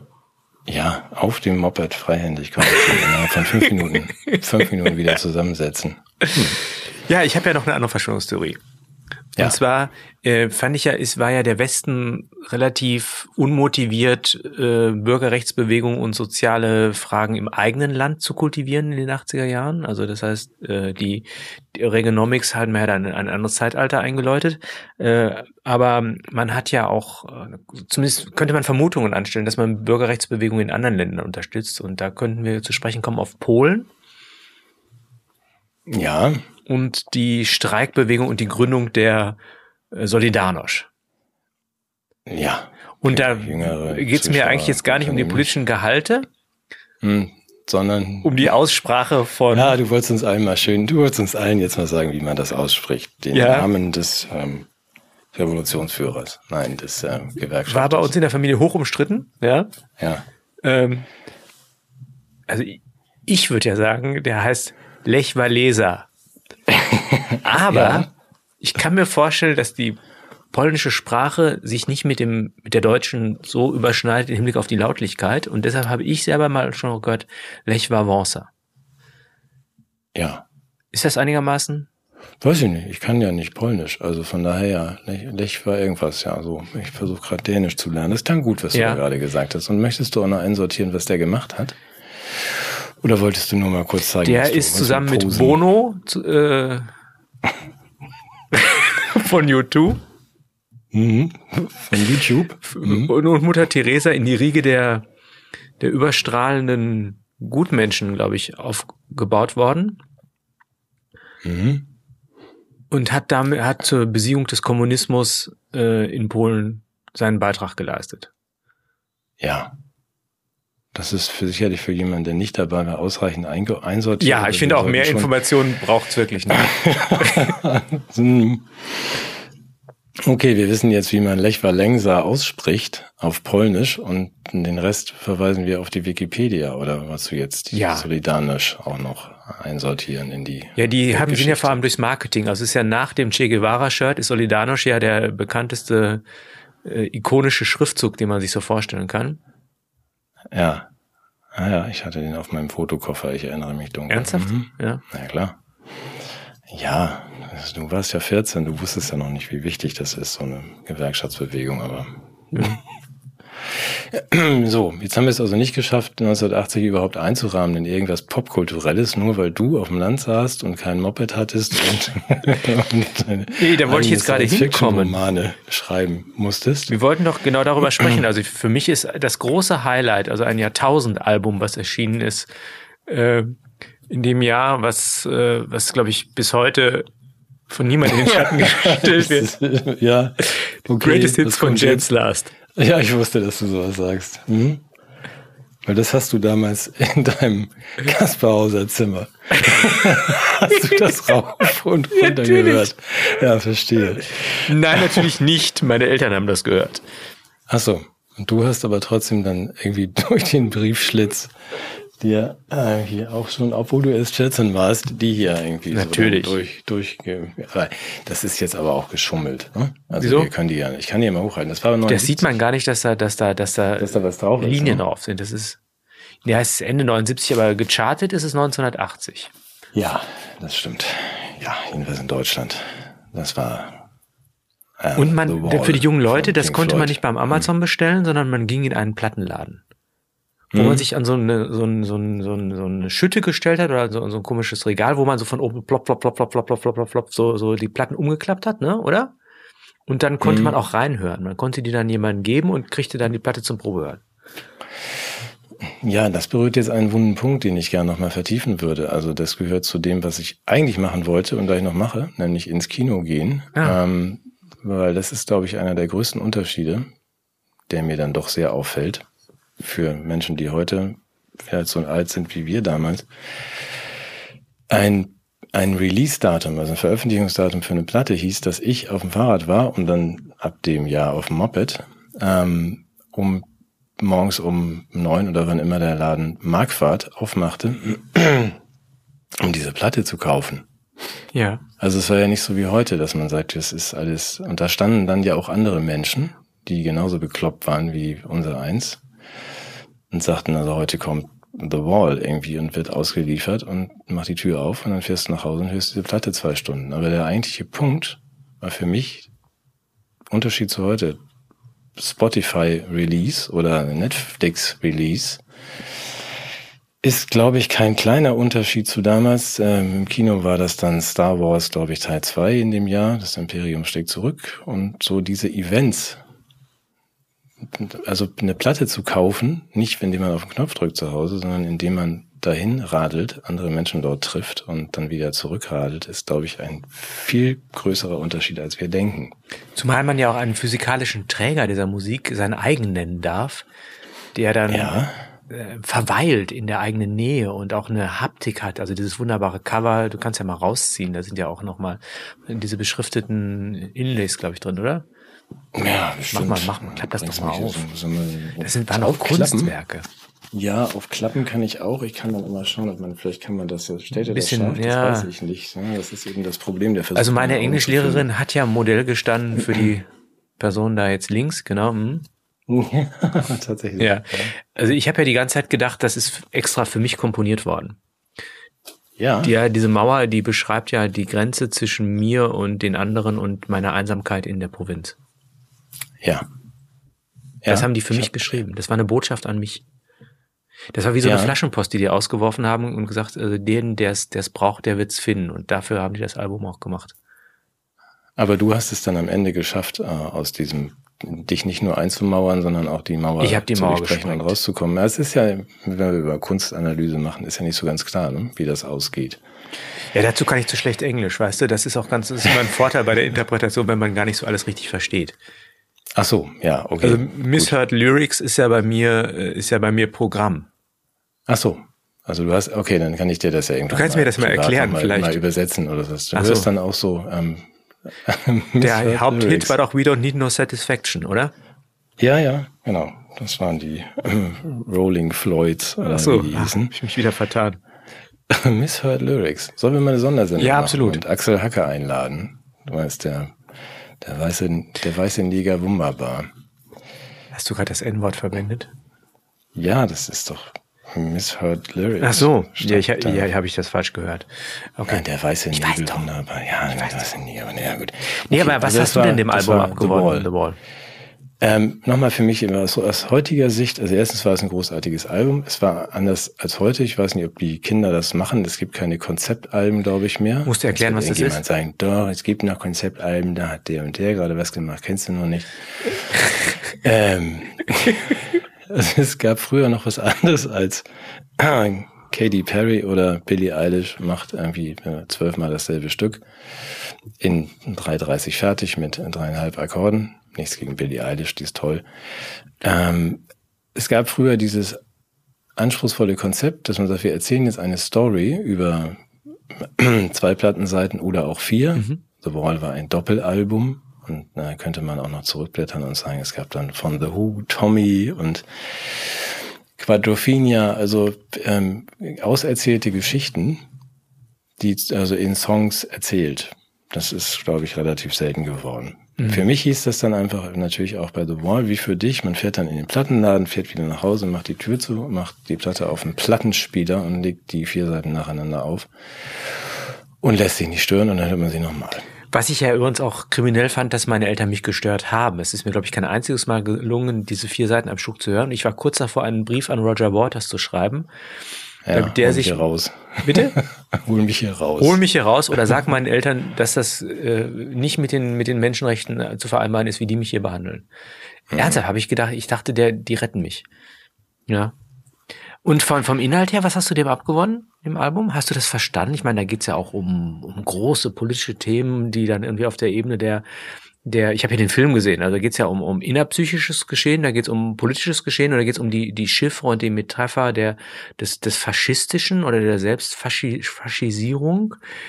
Was ja dazu geführt hat, dass man äh, aus guten Gründen Roger Waters eine, einen, einen öffentlichen Auftritt nicht so ganz leicht machen möchte mehr in Deutschland, weil er hier sozusagen die, die Brut der nächsten Katastrophe in diesem Album ja schon angelegt ist. Mhm. Also es war für mich, wahrscheinlich wie für dich auch, insofern relativ einfach, äh, den Zugang zu finden dazu, weil We Don't Need No Education und das, äh, das Lehrerfeindbild, das war ja nun, da konnte ich problemlos einen Haken dahinter machen und sagen, ich bin dafür.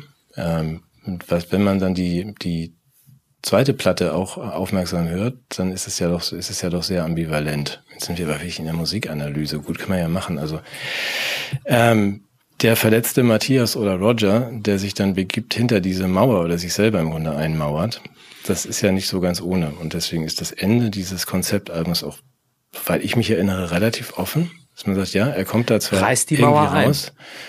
Ja, nur wohin der Weg dann führt und ob der wieder zurückführt, das ist ja auch, also mit allen ähm, die Einschränkungen, wenn man sich so selber einmauert, ver verliert man ja auch möglicherweise die, die Zugänge zu den anderen Menschen. Selbst wenn man am Ende die Mauer zerstört. Da müsste ich dir jetzt, das, da erwischst du mich jetzt auf dem falschen Fuß. Ich glaube, das Album endet genauso, wie es anfängt. Also man könnte dann sagen, entweder es geht jetzt nach vorn und äh, Matthias und Roger sind geheilt, oder es geht eigentlich wieder in die in die gleiche Schleife zurück.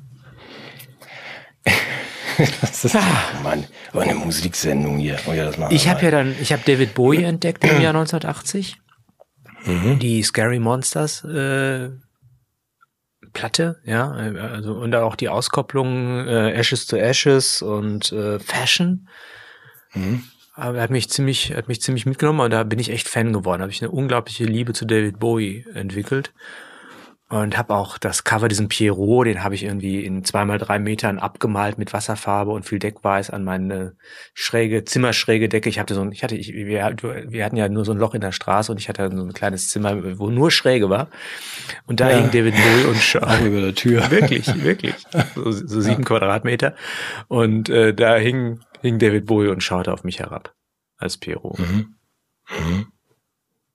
Oh, und ich wollte ja wissen, was äh, Major Tom ist ja ein Junkie, wurde ja gesungen. Ich wollte wissen, was ein Junkie ist. Weil ich wollte ja diese Texte natürlich verstehen, nicht nur misshört. Und es, ich weiß, was ein Junkie ist. Ja, ich weiß das, aber du wirst mir eine andere Definition jetzt nee, wahrscheinlich Das, was, was mir in mein englisches Lexikon gesagt hat, das ist jemand, der auf einer Junke lebt. Ach so, tatsächlich. Und da dachte ich mir, warum ist dieser, dieser Major Tom denn auf einer Junke? Der ist doch Astronaut. Aber das, ich dachte, das ist sozusagen diese Parallele zwischen diesen verschiedenen Vehikeln. Das ist, was war denn das für ein, was ist ein Englischlexikon? Das war ein Englischlexikon. Deutsch, ja, ja. Deutschlexikon. Ja. Junkie mit D-S-C-H-U-K-N-I. Nein. Junkie? Ich weiß es nicht. Vielleicht habe ich es auch falsch geschrieben. Ja, wir haben ja auch damals englische Lieder in dem Musikunterricht gehört, zum Beispiel auch von Men at Work, Down Under. Ja. The Women Blow and Men Plunder. Hat uns der Englischlehrer zu hören gegeben. Ja. Möglicherweise war sein eigenes Englisch limitierter. Okay, das Wort Bitch wurde ja mit Hündin übersetzt bei uns damals. Ja, das ist auch richtig. Ja. Ich wüsste nicht, dass das anders gemeint Aber jetzt kommen wir ins Plaudern, entschuldige. Lass uns über James Last sprechen. Ja, genau, lass uns über. Ich habe das alles nicht gehört. Ich habe damals, glaube ich, noch Platten aufgelegt. Tatsächlich, das war, aber das können wir auch im Verlauf der weiteren 80er noch, glaube ich, zu Ende bringen. Wenn ich dich erinnern darf, das hätte ich am liebsten am Anfang gemacht. Das waren so diese der Anfang dieser sehr grellen und bunten Zeit mit so bunten Neon-Leggings und äh, Schulterpolstern so und Nein, natürlich nicht. Das können wir auch 82 erzählen. Da wurde es ja erst richtig schlimm. Es war ja nur die 80er. Du wirst dich aber trotzdem erinnern, sogar in deinem Zimmerchen hast du wahrscheinlich auch schon ähm, Funky Town gehört und diese, diese, die Erfindung sozusagen der Maxi-Single. Das ist was, was ich damit verbinde. Stimmt.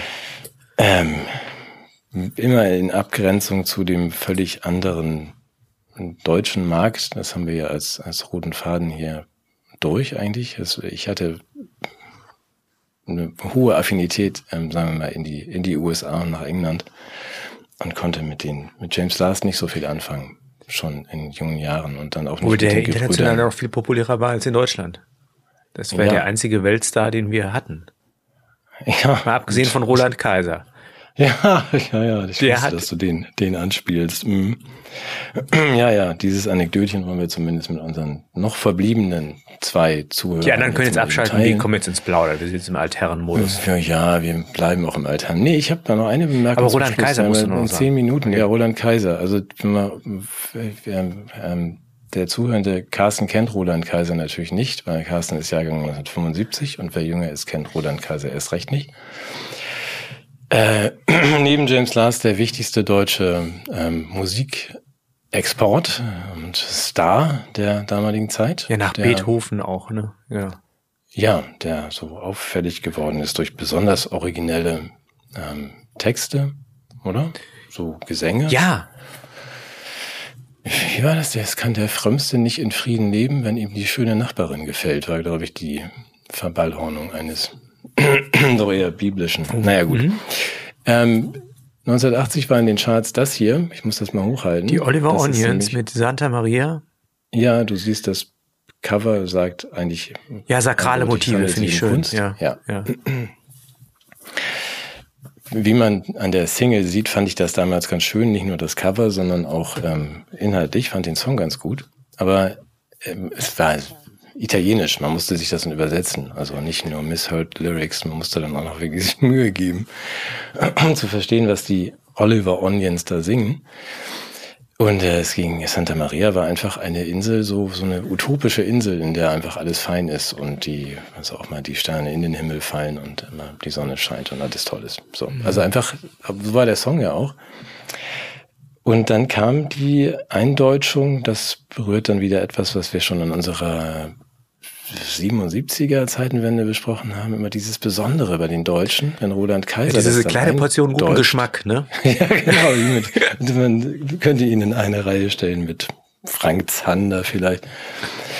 Ähm, wenn man den deutschen Text hört und die deutsche Version von Santa Maria war deutlich länger in den Charts, auf Platz eins glaube ich, ähm, da wird dann aus dieser utopischen Insel was ganz anderes. Da müsste ich jetzt tatsächlich mal entblättern, wenn ich darf. Ich habe es mir da nochmal angeguckt, den Text. Ich fand es damals schon seltsam. Ich finde, allein dafür haben wir unsere Zuwendungen seitens der Hörer verdient, dass du dir antun musst, dich mit so einer Musik zu beschäftigen.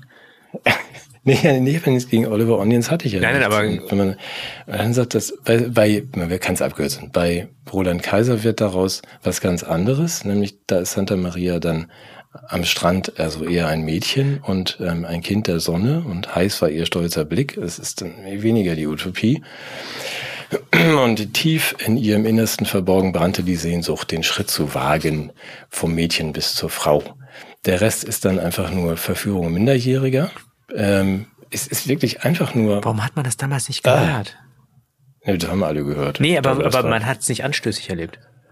Nee, aber das hätte man vielleicht statt Santa Maria Heiliger Strohsack nennen sollen. Es war einfach, ich fand das schon mit 16 ausgesprochen merkwürdig. Ja. Aber wie gesagt, gute alte deutsche Tradition. Wie bei allen Fällen gilt ja zunächst die Unschuldsvermutung, aber ähm, ähnlich wie bei. War das jetzt Absicht? Nein. Nein, das war keine Absicht. Schon eine Frau kennengelernt. Es gilt erstmal die Unschuldsvermutung. Nein, ich wollte auf was anderes hinaus. Im. Zusammenhang mit, mit, mit äh, Rammstein und Row Zero sind ja Mhm. auch äh, Anwürfe gegen Roland Kaiser sogar laut geworden, dass es auch auf seinen Konzerten so eine Row Zero gegeben habe. Du erinnerst dich. Mhm. In der Bildzeitung. Und ich hoffe, dass sich das genauso wie bei Rammstein als äh, irrig herausstellt. Aber man hätte ja sozusagen diesen, dieses Schlagermüll, ich habe das immer als eher bieder und ähm, ja, langweilig erlebt, aber dass das so widerlich und auch äh, versaut war, das habe ich damals nicht wahrgenommen, aber ich war auch noch zu klein. Und es James Last hat ja auch nur Instrumentalmusik gemacht. Vielleicht hat mir das deshalb so gut gefallen. Ja, die, ich sag jetzt dazu nichts. Dann vor allem, das waren doch so Blasinstrumente, oder? Also, Du, ich meine, das ist eine Vorlage. ja, das war doch Max, Max Greger, der mit den Streichern, oder? Ja. Und Mhm. James Last war doch mehr so, so Trompeten. Also, ich will das, weil das haben wir jetzt auch schön verbockt für heute, aber ich, ich Ich wollte es es gar trotzdem nicht so mal. schlecht. Außerdem kommt noch was ganz haben. Gutes. Ich, ich wollte ja noch ein Nee, ich Resümee wollte ziehen. zumindest, Ja. was wolltest du? Resümee gleich, aber mach du das mal, Entschuldigung. Ach, du machst ein Resümee? Ja, ja. Ja, mach doch mal. Nee, mach du Kannst das. jetzt machen. Nein, ich warte das ja eigentlich, ähm, wie du weißt, ähm, kann ich Jahre nur so einbauen oder einsortieren für mich, rückblickend, wenn ich Musik höre aus der Zeit Mhm. und mich erinnere, was im Kino lief und oder im Fernsehen. Was lief denn im Kino? Sein. Ja, also Star Wars Teil 2 und dann lief aber eben im Kino auch, ähm, das kennt sicherlich keiner, ähm, kleine Biester. Und das war ein Mehr so ein Genau. Schmuddelkram. Ne? ja, lustig, ne? Hieß im Original Little Darlings. Mhm. Ähm, der Deutsche hat sich dann entschieden, das doch kleine Biester zu nennen, weil es geht um zwei ähm, 15-, 16-jährige Mädchen, die eine Wette abschließen, wer zuerst seine Unschuld verliert. Wenn man das im Original, Little Darlings, ist ja eigentlich ein ganz süßer Titel. Mhm. Natürlich sagt sich der deutsche Verleiher, Roland Kaiser-Hörer, Komm, ich nehme jetzt kleine Biester. wie sie das gehört. Aber gut, das war, war für mich ein bisschen ungünstig, ich war ja schon 16, das hat mich nicht mehr interessiert. Ähm, deswegen muss ich jetzt auch nicht die Ich frag da jetzt nicht weiter nach. Geschichte, Nee, die Geschichte auch nicht Ich frage da nicht weiter erzählen. nach, wirklich. Ich will es gar nicht wissen. Nein, ist in Ordnung. Es, es gibt dann auch noch die Blaue Lagune, auch dazu könnte ich noch was sagen. Aber zu diesem Film, also zu diesem wahrscheinlich niedlichen Film, die Hauptdarstellerinnen haben dann auch äh, alle den Bravo Otto gewonnen. Und wenn du Frauen in unserem Alter fragst, die sich an diese Zeit noch so halbwegs erinnern, werden sie alle Matt Dillon kennen und alle Christy McNichol und Tatum O'Neill. Dir sagt das dann vielleicht nichts, weil du hast ja in diesem Wandschrank gelebt. Ähm, Im Grunde ist es so, wenn ich dann zurückblicke und sage, gut, wir waren 15, 16, ähm, es gab einen so, so einen Film, wo unsere Eltern auch gesagt haben, guckt euch den jetzt bloß nicht an, das ist echt äh, Schweinkram, da geht es irgendwie um, um Sex und auch noch ersten Sex und dann auch noch sowas Verruchtes, dass man sagt, die wetten, die schließen jetzt eine Wette ab, wer zuerst seine Unschuld, ey. also der Film ist dann eigentlich ganz gut. Äh, nach meinem mhm. Dafürhalten so moralisch. Der ist halt nicht aus der Perspektive voyeuristischer Erwachsene erzählt, sondern tatsächlich. Nein, dass man sagt, die, diese beiden konkurrierenden Mädchen, das ist auch wirklich sehr lustig getextet, wie amerikanische Filme halt so sind und da macht Spaß, aber es nimmt dann ja auch eine Wendung, dass man sagt, denen fällt dann irgendwann auch auf, dass das vielleicht gar nicht die beste Idee der Welt ist, sich jetzt von irgendjemandem äh, wegen einer Wette ich will nur mal sagen, das ist ein großer Unterschied mhm. zu heute. Und auch wenn ich jetzt also genauso alt klinge, wie ich bin, dass man sagt, wir haben uns damals mit 15, 16 mit solchen Dingen beschäftigt, mit der Frage, wie sollen das jetzt werden, so mit dem ersten Mal und mit wem, ähm, gegen den Widerstand von irgendwelchen Eltern. Und es gab nicht nur, nur diese Möglichkeit, im Grunde ins Kino zu gehen und zu sagen, wir gucken uns sowas mal an, in in künstlerischer Form und äh, Komödienform. Mhm. Was ich vorhin schon sagte, da musste man dann mit dem Fahrrad hin, man musste sich verabreden, man musste vorher telefonieren, man traf dann auf Verabredung weit weg von zu Hause mit Menschen zusammen, saß dann mit denen zusammen in einem Kino und ging danach dann vielleicht noch wieder zu McDonalds auf einen Kaffee oder ins Café Pustekuchen oder in die Hexe, je nachdem, also wo es dann noch was zu trinken gab.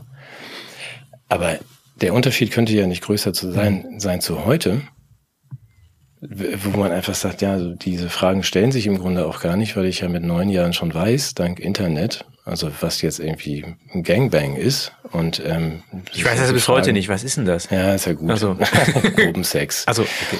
Ähm, und das sehe ich, ähm, lasse mich da gern als ähm, in der Hinsicht als äh, mit großer Sehnsucht ausgestattet ähm, dissen nach dieser Zeit. Mhm. Man sagt, ich hätte das auch natürlich auch mit neun genommen, statt des Otto-Katalogs, um zu wissen, wie Frauen genau aussehen.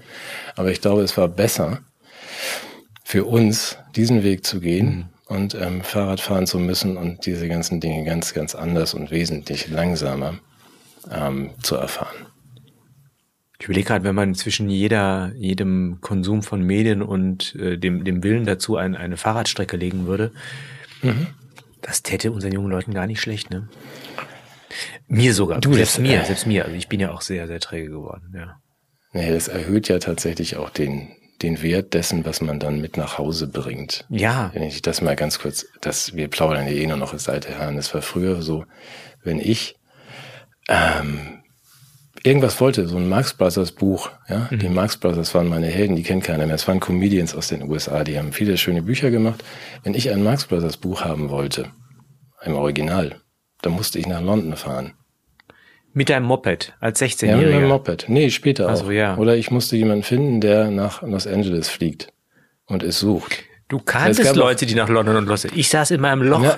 Ich, das einzige ja, Gelegenheit, an, an, was zu kommen, war das Radio anzumachen. Aber ich weiß, ich weiß was du meinst. Das heißt, der, der Wert dieses, die, man musste das suchen. Man musste es ein, irgendwie ein halbes Jahr suchen. Man musste es vorbereiten und dann hoffen, dass es dann noch da ist. Und man musste noch jemanden anrufen in einem fremden Land. Ähm, ja, Geduld ist ja die Zeit zwischen Klick und dem abgeschlossenen Download. Ja. Heute. Ja, nee, ich weiß, ich weiß genau, was du meinst. Und das, und das führt zu einer äh, unendlichen Verfügbarkeit und zugleich zu einer völligen Entwertung von allem, ne? Ja, ich sehe das, also äh, ambivalent. Und du hattest bei allem eine die, Geschichte. Die, du, du, konntest für ja. jedem Ding, jedes Ding, was du hattest, erzählte die Geschichte ihres eigenen zu dir kommens. Mhm. Also ich will es jetzt auch nicht bei allem immer so haben. Ich war natürlich äh, ist dann die, die Downside, die negative Seite, ist ja, dass man dafür wirklich auch sehr viel Zeit aufwenden muss. ja, aber die hatte man ja damals auch. Weil ja, man nicht so viel im Netz unterwegs war. Ich will das ne? nicht, nicht mhm. rein und nur verherrlichen. Es war ja nicht immer alles toll, es ist auch mal ganz schön, dass man sagt, ich kann heute was an mir etwas problemloser schicken lassen, was mich dann enttäuscht und muss dafür nicht extra London fahren. Ja, ich glaube, man war aber da damals auch nicht so enttäuscht, sondern wenn man so viel Zeit investiert hat, dann fand man das auf Gedeih und Verderb auch gut, was man da bekommen hat. Ja, gut, du wolltest ein Fazit ziehen. Ich habe jetzt meine, meine, meine wenigen Pop-Dinge hier einfach noch irgendwie unter das Volk geschmissen. Ja, tut mir leid, ich bin da so ein bisschen ja. reingerutscht durch die Grünen. Ja, du warst ja schon mit politisch Ach, mit 14 ja, in deinem Loch in der Straße mit der schrägen Wand, da warst du ja schon mit 14 so unterwegs. Ja. Ich halt nicht. Ich habe ein Moped gehabt. Wir, wir hätten meine Eltern mir mal ein Moped gekauft, aber nee, ich weiß, was, was mir jetzt, ähm, mh, vielleicht Hoffnung macht bei dem ganzen Kram. Also wenn ich halt sehe, es sind, sind ähnliche Themen wie heute, es sind ähnliche Gemengelagen. Ähm, aber was ja überhaupt nicht absehbar war, ist, dass auf diese Verschärfung, und das haben wir jetzt auch eher nur scherzhaft erzählt, es war ja eine ziemliche Konfrontation zwischen Russland und dem, und dem Westblock, ich glaube Ostblock und der NATO. Mhm. Mhm. Und die Gefahr eines Atomkriegs war zum Greifen nah. Der, der lag ja irgendwie in der Luft. Das, wir haben wir heute nicht drüber gesprochen, weil es sich aus anderen Jahren erstreckt und auch in der, in der Relevanz erst 81 gra- gravierender wird, ist der NATO-Doppelbeschluss Ja. und vieles andere mehr. Und wenn man dann sieht, dass es eigentlich nur neun Jahre waren bis 1989, Mhm. In- was immer dazwischen passiert ist, aber äh, kann man ja auch sagen, dass es vielleicht auf diese dunkle Zeit heute vielleicht dann doch auch noch eine positive Wende geben könnte. Dass man in der Rückschau auch sieht, dass die Ausweglosigkeit einer Situation im Nachhinein sich dann doch vielleicht ganz anders darstellt. Also ich möchte tatsächlich mit Hoffnung schließen, wenn ich jetzt auf 1980 gucke, die Parallelen sind gewaltig, aber ich hoffe, dass es auch deutlich wird, dass ähm, sozusagen die Geschichte immer auch noch verschiedene Wege nehmen kann von da aus.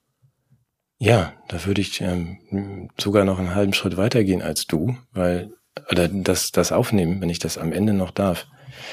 Ähm, eben weil die Dinge um uns herum, die uns gar nicht, die so weit weg sind, also von Afghanistan, mal sind es die Russen, mal sind es die Amerikaner, bis, äh, bis Israel, bis zu Naturkatastrophen, äh, schreckliche Dinge, die uns aber heute viel mehr erreichen. Das haben wir, glaube ich, am Anfang gesagt. Und wenn wir, es gibt eigentlich gar keinen Grund, weil die Dinge schon immer so waren, gibt es keinen Grund. Wir können einfach äh, im nächstes Jahr viel netter zueinander sein. Waren wir nämlich damals auch. Du kommst ja auf verrückte Ideen. Ja. Das heißt, man muss, weil der Mount St. Helena explodiert ist, muss man gar nicht äh, seine Großeltern diffamieren und seine Autos und Wirtschaft schrotten? nee, nein, genau. Nicht nur das. Aber das sind ja Ideen. auch- Also vielleicht sollte man den Vergleich mit 1980 auch verbieten. Da kommen die ja, Leute das, nur auf falsche das Gedanken. passiert doch bestimmt sowieso. Aber wenn ich, ja, ich habe genauso Hoffnung wie du. Ja. Selbst wenn ich dann im näheren Umfeld, hm, liebe Grüße an meine Tochter, die das ganz bewusst macht, die dann auch sagt, ich gehe jetzt in diese Langsamkeit, in sowas Analoges. Mhm. Ich mache meine Fotos wieder auf Film und so einfach nur um zu wissen, wie das geht. Ja. Oder mache meine Musik ohne GarageBand. Ähm, es gibt keinen Grund, wir können viel netter zueinander sein. Wir sollten uns nicht davon abhalten lassen durch die Dinge, die da außen geschehen. Das war schon immer so. Ja, ja. Und wie unberührt wir eigentlich gelebt haben von dem ganzen Kram. Ne? Also wir haben ja auch unsere Furche durch die Welt gezogen und uns Dinge getraut. Ja, lass uns das mitnehmen. Ja, Was für eine ja tolle schon Sendung. Entschuldigung, wir haben sie Ja. total, ich habe sie total zerschossen in der Struktur mal wieder. Aber Ja. vom Ergebnis ist es doch toll. Dazu sind wir ja auch da jetzt mal völlig vergessen zu erwähnen, weil das, ah mein Gott, na gut. Wir haben ganz viel vergessen. Tim. Thaler. will- Ich kann Tim so viel Thaler lachen, und- wie ich will. Und, ja, das hast du, das können wir aber auch äh, dann noch irgendwie Oh. 79 machen. Das schaffen wir. Aber John Lennon schaffen wir nicht. Ich will jetzt die nächste halbe Stunde nach Ende dieser Sendung wird jetzt geschwiegen für John Lennon. Der ist nämlich in dem Jahr erschossen worden. Deshalb habe ich auch dieses T-Shirt an. Ähm, Versteht, zeig mal, was steht da drauf? Nein, nein, es ist ja nur das, was dann auch der John immer irgendwie, das ist dieses New York City Motiv, das Frau Diowitz, glaube ich. Egal, John Lennon ist in dem Jahr gestorben. Ich ähm, erwarte jetzt nach Ende der Sendung eine Schweigeminute von allen. Das hat mich damals sehr getroffen. Ach, du machst jetzt die Schweigeminute. Ich sag jetzt nichts mehr. In der Sendung. Ach, du hast, du bist mehr so ein McCartney-Fan, oder? Ich fand die Beatles insgesamt scheiße. Dich, dich nehme ich mal mit auf eine Trauerfeier. Das finde ich eine echt schöne Idee. Ja, alles, Was ja nicht heißt, dass ich nicht um John Lennon geweint hätte, aber schweigend, ja. schweigend ums Grab und Matthias sagt, ich fand ihn eigentlich scheiße. Ja, das letzte Album mit Starting Over und so fand ich auch gut. Ja, es hat dann aber danach leider nicht mehr so lange, danach durfte er dann ja nichts mehr machen. Ne? Ja, ich finde, das Ja. ist auch eine, ich finde, dieser Ausschluss von Toten an, an der Partizipation der, der gesellschaftlichen Aktivitäten, daran müssen wir auch arbeiten. Ja, gut, zum Glück sterben ja Menschen wie John Lennon nicht wirklich. Ähm, können wir lieber weiter zuhören. So, jetzt haben wir es dann also endgültig irgendwie verhauen und kaputt gemacht, aber es war mir trotzdem eine Freude. Wir machen jetzt ein kurzes Päuschen und dann kommen wir in zwei Wochen, glaube ich, wieder. In alter Frische. Gespräch und mit B und B. Okay, ich danke dir. Bis dann. Tschüss. Tschüss.